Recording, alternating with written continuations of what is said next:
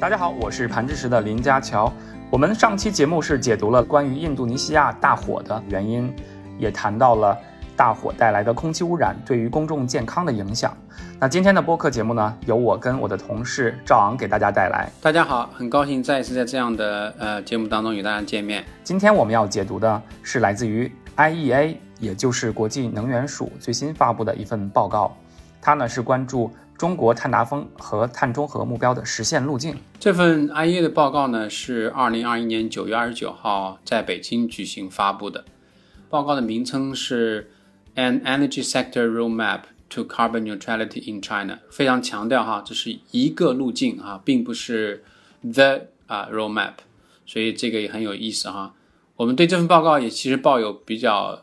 高的期待。啊，因为他对中国如何实现能源部门净零目标呢，进行了一个深入的分析，也是迄今为止呢，在我们能看到的关于这个方面政策讨论当中，一个比较完整系统的一个啊分析。那报告由 IEA 能源技术政策部门来完成，那其中有很多中国专家的这个贡献，啊，特别来自于像啊一些电力部门的研究专家和像清华大学的一些能源政策的研究专家。确实如此，这个报告其实也让我想到了，就是今年四月份，IEA 在中国发布的这个旗舰报告，也就是二零五零净零排放。我也记得有人其实问 IEA，那什么时候会具体谈到中国呢？那他们说是在起草中，所以在半年之后，也就是在格拉斯哥气候大会 COP twenty six 之前呢，他们发布了这份聚焦中国的碳中和路线图。那这份报告的发布呢，我认为呢是意义重大的。由于中国已经发布了双碳目标，即二零三零年前啊碳排放达到峰值，和二零六零年之前呢实现碳中和目标。那么 IEA 的报告呢设置了不同的情景，对中国的碳达峰以及碳中和进行了技术、金融和政策方面的这种可行性分析。报告的吸引人之处在于，如果中国实现早日达峰。或者早日碳中和目标，中国不仅可以为自己的经济和社会发展啊带来更多的益处，当然也为全球啊应对气候变化、实现本世纪中叶碳排放达到啊净零的这个目标带来一个巨大的支持，而且对全球的这个气候稳定还是一个不可或缺的一个呃一个支持的角色。是的，其实 IEA 的建议是可以理解的，就是这份报告它也指出。中国呢，达到国家碳排放峰值的时间和水平呢，将对中国实现二零六零碳中和目标的路径呢，产生非常大的一个影响。那进一步说，就是要实现两摄氏度的温升，甚至是一点五摄氏度温升的这个控制目标呢，中国必须做更多的事情来应对早日达峰这样的一个需求，并且呢，早日的实现碳中和。二零三零年呢之前，其实更为积极的减排行动呢。是能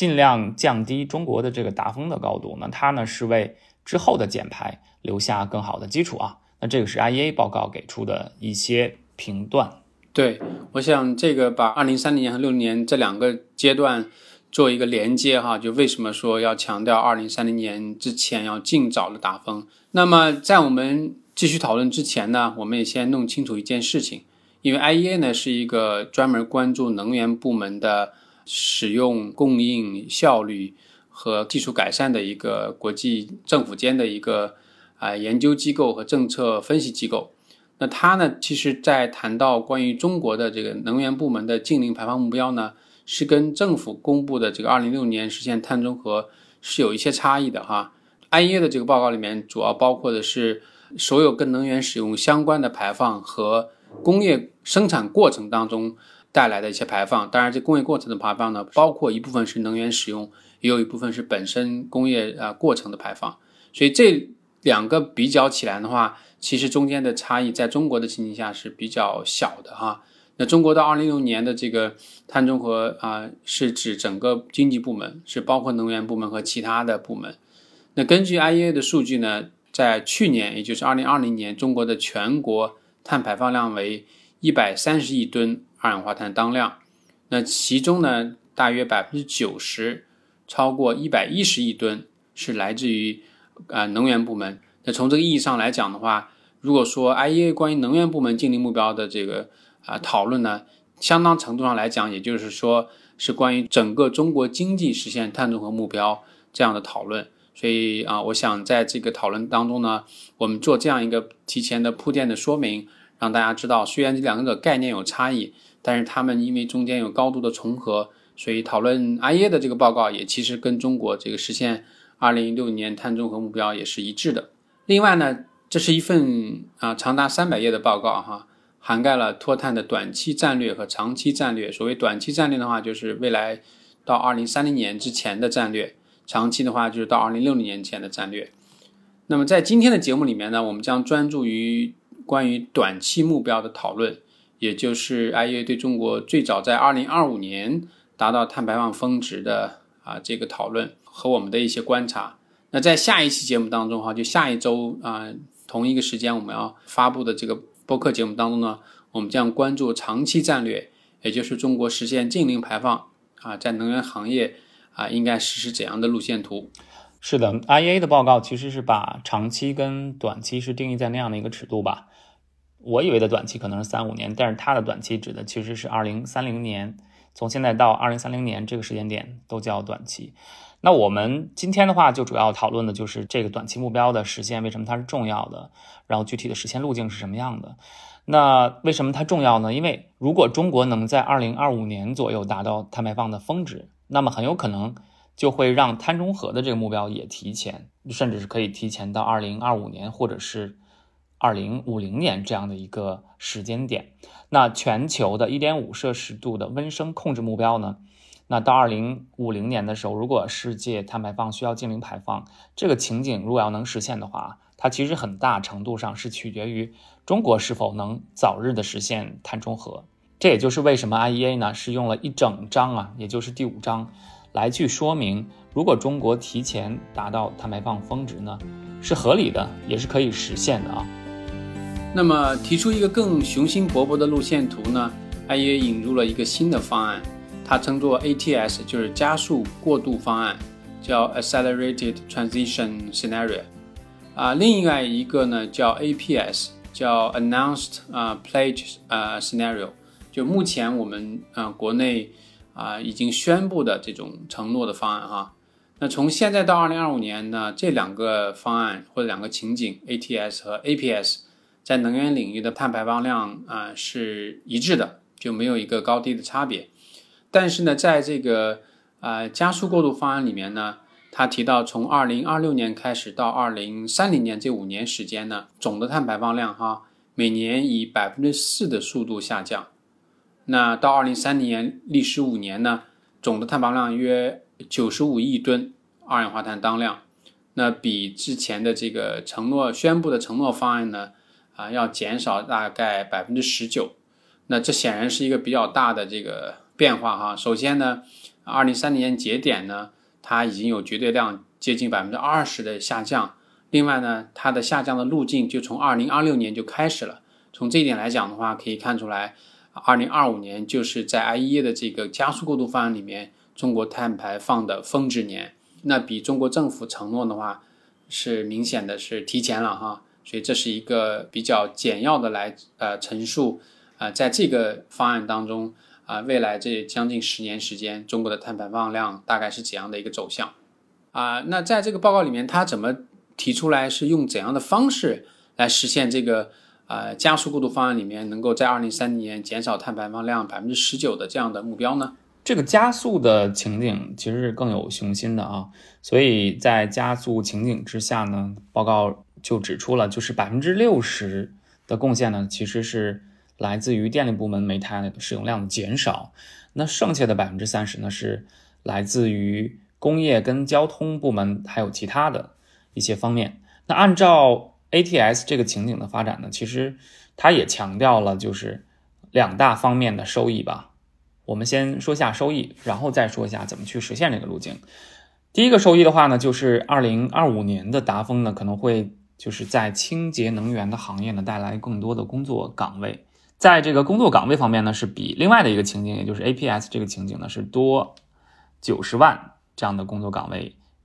那在减排的同时呢，他也强调了，就是除了这个社会的一些收益呢，还有健康等方面的一些收益。那第二个方面的话呢，就是如果避免了二零二六年到二零三零年产生的这个煤电投资啊，比如说煤电投资如果是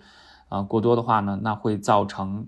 这种搁置资产这样的一种情况。那其实尽早达峰呢，会避免这些投资，也避免了这些投资浪费所造成的经济损失。对这两个收益看 听起来是非常啊吸引人的哈。这也回答了刚才你提到说为什么 IEA 的报告对中国提前达到峰值表现出比较大的信心，因为啊根据这样的一个分析哈，那么它带来的这个就业啊，还有对于投资的这种更有效利用啊，都是有非常大的好处的。所以这也是觉得 IA 能够啊坚持说 OK 啊提前接近五年时间就能够达到峰值啊还是值得去努力的哈。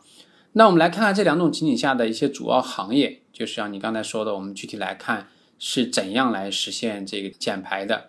那么首先来看电力行业的啊煤炭使用啊，因为这个呃一直是啊最核心的问题。煤炭在总发电量当中的份额呢？在这个加速过渡方案当中呢，或者加速转型方案当中呢，要从二零二零年的百分之六十三的占比下降到二零三零年的百分之三十八的呃占比，这是一个非常大的比例的下降啊，下降接近百分之啊一百，从六十多到三十多。那么，因为中国的电力消费呢还会持续增加，所以呢，它的这个。啊，发电绝对量的话下降不一定会这么多，这只是指的是比例哈。与这个 APS 相比呢，就是在新的这个加速转型方案当中呢，钢铁生产中的煤炭使用量占工业煤炭使用量的这个比例呢，要下降啊百分之四十左右啊。然后另外要下降的就是这个水泥生产，所以可以看得出来呢，就是啊，在这个无论是发电也好，还是这个。工业生产这些占的比例最高的部分，这个煤炭的使用都有一个显著的下降。那最后也提到一点，就是啊，在煤炭和油气开采过程当中的一些甲烷的排放，因为这个的话，由于呃甲烷的这个高的温室气呃效应，所以这个甲烷的控制也是现在越来越被重视哈。那根据这个报告的分析呢，在加速转型的情景下呢。那甲烷的这个啊排放呢，会避免大概一千多万吨，啊，那么如果再乘以它的这个全球气候变暖的这个效应系数的话，啊，有二十多倍，所以它的这个减排的这个二氧化碳当量也是非常可观的。对，关于甲烷的排放，其实我刚开始看到这个数据，会觉得这个比例其实蛮小的，两个场景相差是。一千五百万吨甲烷排放，但是你想到那个是甲烷呢，对吧？因为你要计算二氧化碳当量呢的话呢，是要乘以二十五到二十六才能去算出来。换算之后呢，应该是相当于三点八亿吨二氧化碳当量这样的一个级别。那这个占比其实还是蛮大的啊。但是甲烷很容易被忽视，因为呢是在开采的过程中，而不是在这个燃烧的过程中。现在其实我们可以再往下看一看，就是。啊，关于煤炭消费的另外的一个比较大的一个部门，那就是工业部门。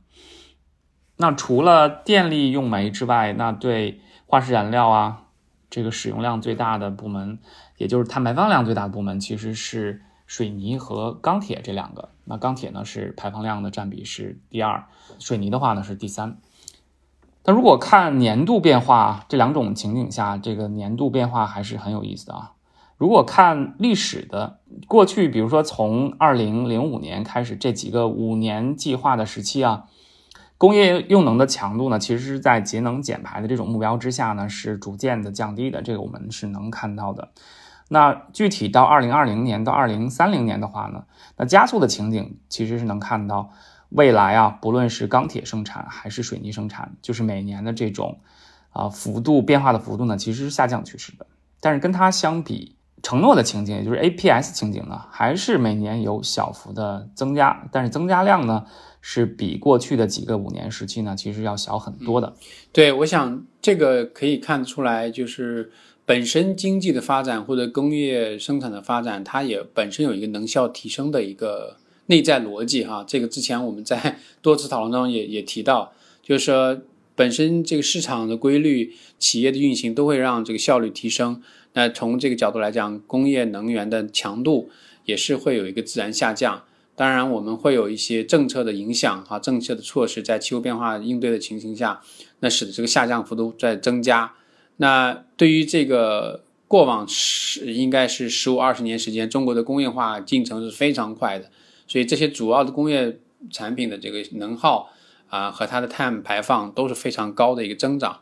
那我们可以看出来，从这个啊目前来看的话，进入这个第十四个五年计划，随着政府在啊能耗总的水平和啊 GDP 单位能耗强度的这个两个。指数的一个重要的控制的政策加强之后，这两个这部分提到的关于最核心的工业里面的这个钢铁和水泥，它的这个碳排放的增幅哈啊是大大的放缓了。那当然，在这个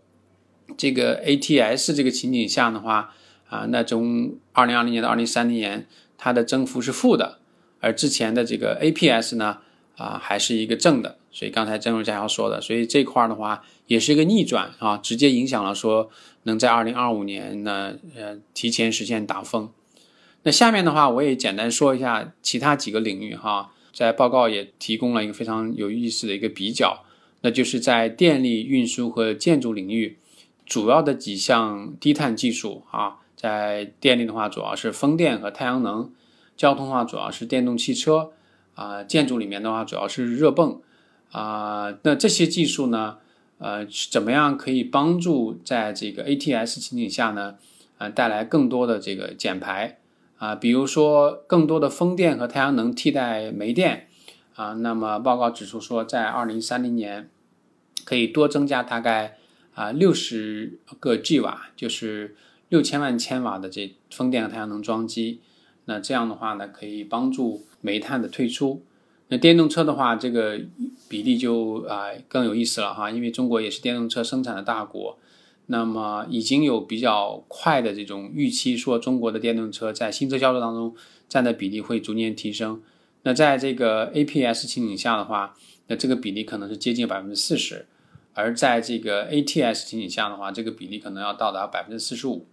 那可以看出来啊，这个虽然这个领域电动车的发展可能差别不是特别大。但是呢，我们看到在未来一段时间，随着电动车企业的更更积极的行动和努力呢，有可能达成这样的一个比例啊，可能还会是 保守的，有可能中国会像欧盟或者美国那样，呃，能达到到二零三零年新车销售的百分之五十都是电动车哈，这种可能性也是有的。那最后是建筑，那么建筑的这个能效提升很重要的一点是它的供热。热泵技术的改善，使得这个建筑部分的能耗能减少很多。那这个在啊 ATS 的这个情景下的话，也有相当高的一个提升吧，从大概百分之三十能够提升到百分之三十七八这样的一个水平。啊，我觉得这样的话，从这三个技术可以看出来，落实到一些技术本身的话，因为这三个技术都是成熟的技术，那么帮助这个在二零二六年到二零三零年。啊，煤炭减少使用和这个其他的交通和建筑部门的能耗降低，都能起到一个非常重要的作用。是的，在这我想补充的可能是关于电动汽车的，就是他强调的三种技术之一吧。那电动汽车的新车销售占比，他是觉得说，比如说在两种情景下，在二零三零年的时候呢，一个是百分之四十，一个是百分之五十这样的一个比例啊。那这两种情景其实差别不是非常大的，我给我的一个感觉就是，IEA 的话会觉得说，那中国在未来的这十年当中，电动汽车的发展呢，可能是不需要太去加速的，它也会去往着那个方向去发展吧。啊，给我的一个感觉就是，那电动车的发展，呃，不光是国内，我们会觉得它的发展可能是会。啊，超于啊我们的一个预期吧。那国际的话，可能也会觉得说，啊，那中国电动汽车的发展可能会成为一匹黑马。那不光是引领中国吧，也可能会引领世界上其他的地方。那这个其实也是跟这个汽车制造商的承诺是有关系的。我们可以看到，过去一年，世界的主流的汽车制造商都在去提出自己的，比如说新车销售的一些承诺，还有就是。啊净零排放的一些承诺。虽然中国是没有官方的承诺，但是你能看到有些地区的话，比如说像在海南的话啊，它是提出了是我记得是二零三零年啊就要达到新车销售全都是电动汽车这样的一个承诺，对吧？嗯。对的，因为在报告里面也特别多的提到这个产业可能给中国带来的这个就业和经济规模增长的一个正面的影响哈。当然，我觉得啊，因为电池这个电动汽车所主要使用的技术电池技术呢，目前在产能方面，中国确实超过全球的一半以上的产能都在中国。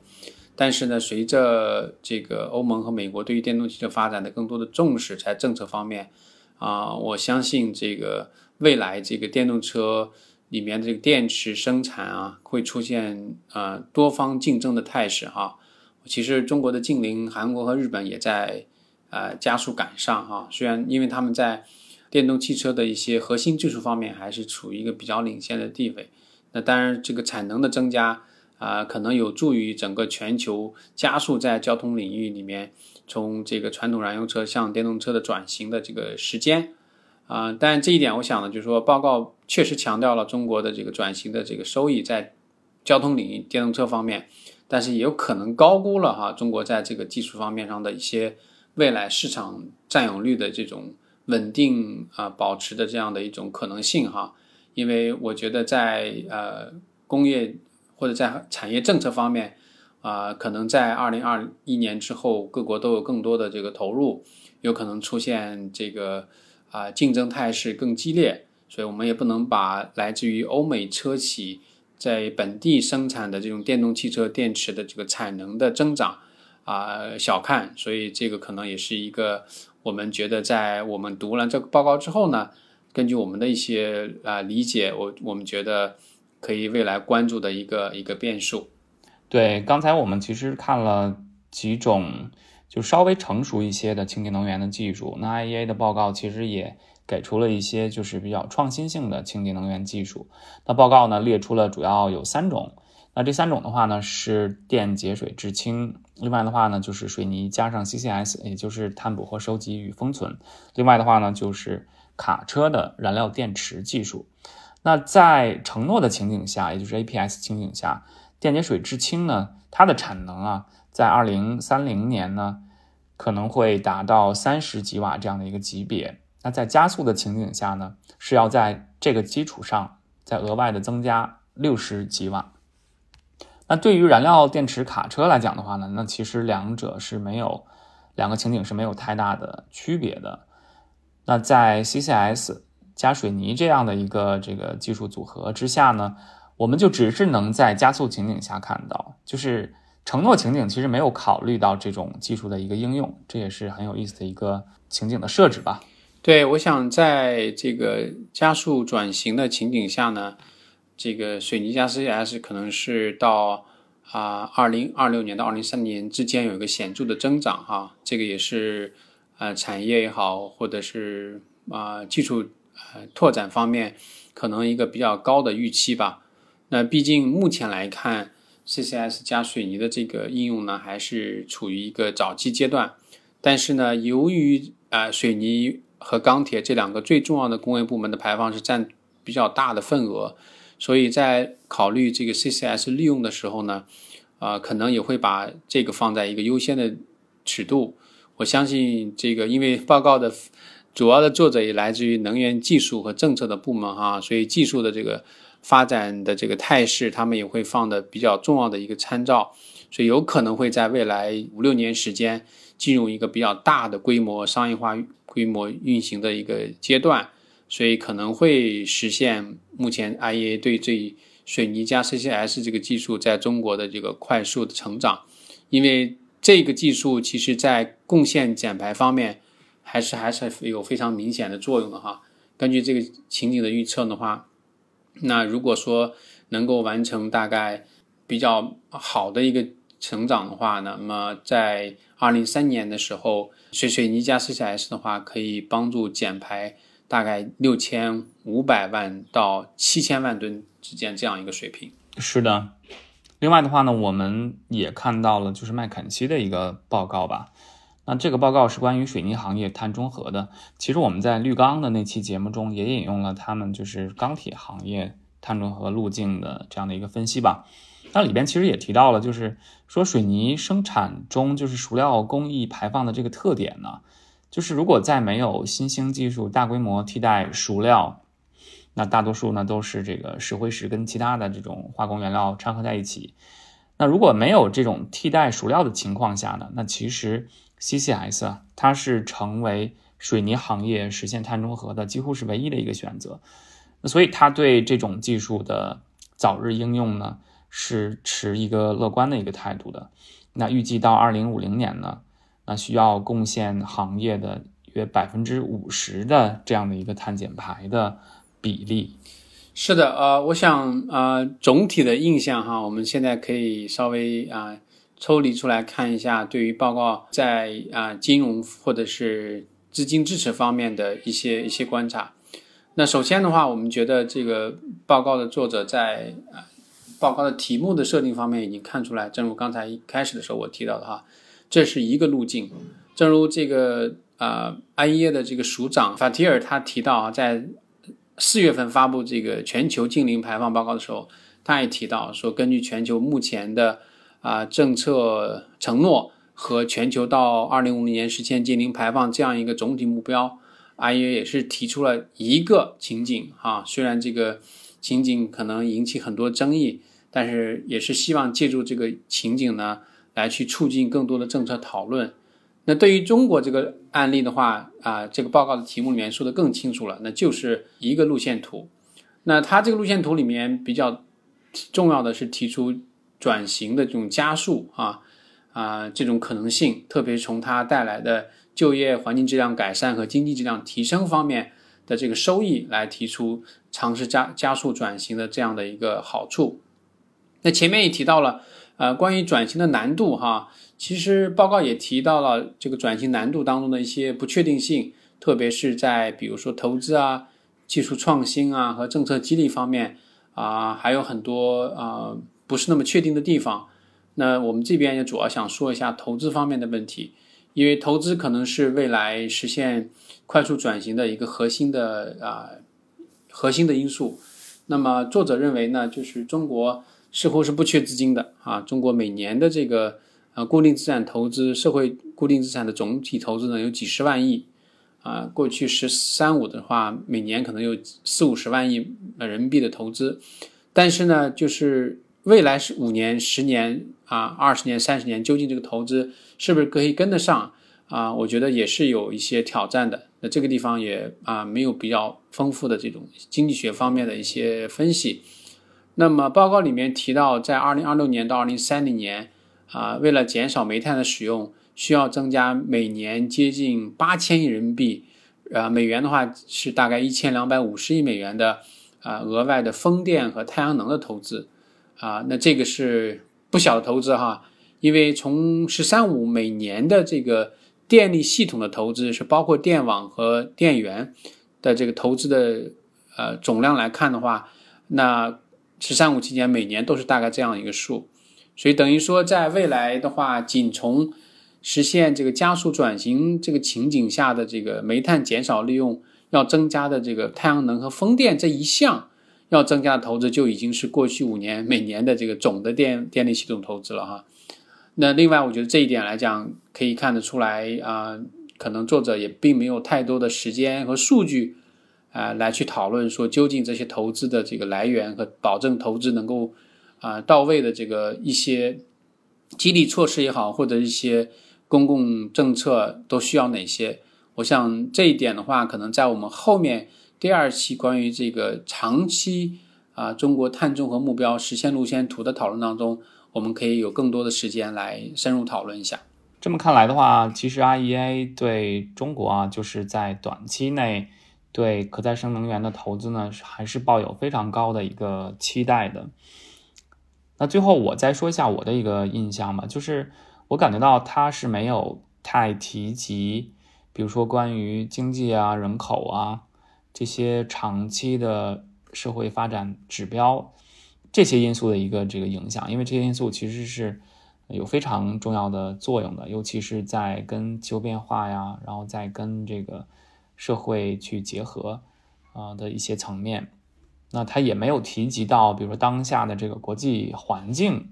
对于未来的碳减排的一些影响，对于它的路径的一些影响。我觉得这个可能是啊我的一个印象吧。嗯，对，因为在我们看报告的其他章节的时候，他也特别提到。中国要实现这个短期和长期的关于脱碳目标的话，其实还需要很多的国际合作。当前来看的话，这个国际合作受疫情的影响和受新的一些国际关系新新态势的一些影响的话，我觉得这个可能也会有一些不确定的因素啊。那还有一点的话，因为呃，报告也其实也提到了，但是呢，我觉得在短期当中，对于中国未来。啊，近十年时间经济增长会是怎样的一个情形？我觉得这种啊变化的因素会越来越多吧。啊，那中国过往的三四十年的这个高速经济增长，可能很难再去用来做参照，说未来十年、二十年中国的经济增长究竟是怎样一个特点？虽然中国的这个经济的结构已经发生很大的变化，服务业现在已经是主导，但是呢，这个第二部门的这个。能源的消耗的这个降低的幅度，受到这个经济增幅的影响还是很大的，包括这个国内的需求和国际的贸易哈，这些都是有很多变变量的地方。那我想这可能也是啊一个报告没有办法涵盖很全的地方啊，因为呃这些因素可能使得这个写作的过程会更长。那么放在一个全球气候政策。讨论的这个时间节点，关于这个啊格拉斯哥的这个 COP 二十六的这个讨论之前，想发一个呃系统性的报告的话，我想它必然有一些重要的点呢，可能没有办法再展开讨论。对，这是我的另外一点补充。嗯，是的，这些因素其实考虑进去的话还是非常复杂的，因为这些因素呢，在过去两年呢，你也能看到它变化的程度跟幅度呢，其实是跟过去相比呢是。啊，频率更多了，可能程度更深了，这样的一个情况，所以他也不可能把这些突然发生的一些变化完全都考虑进去。那也希望大家能期待我们下一期节目嘛？我们下一期节目会讨论更长期这样的一个尺度，关于能源部门的 IEA 对能源部门碳中和路径到底是什么样的一个看法。那好的，本期节目呢就到这里。如果你对我们节目中的内容有自己的看法呢，也欢迎给我们留言或者直接跟我们取得联系。如果你喜欢我们的节目，不要忘记点赞或者是分享给更多的人。每周我们都会发布新的节目内容，不论是我们的能源评论，还是我们的海外智库能源与气候报告解读，不要忘记准时收听。我们下次节目再见。好的，下期节目再见。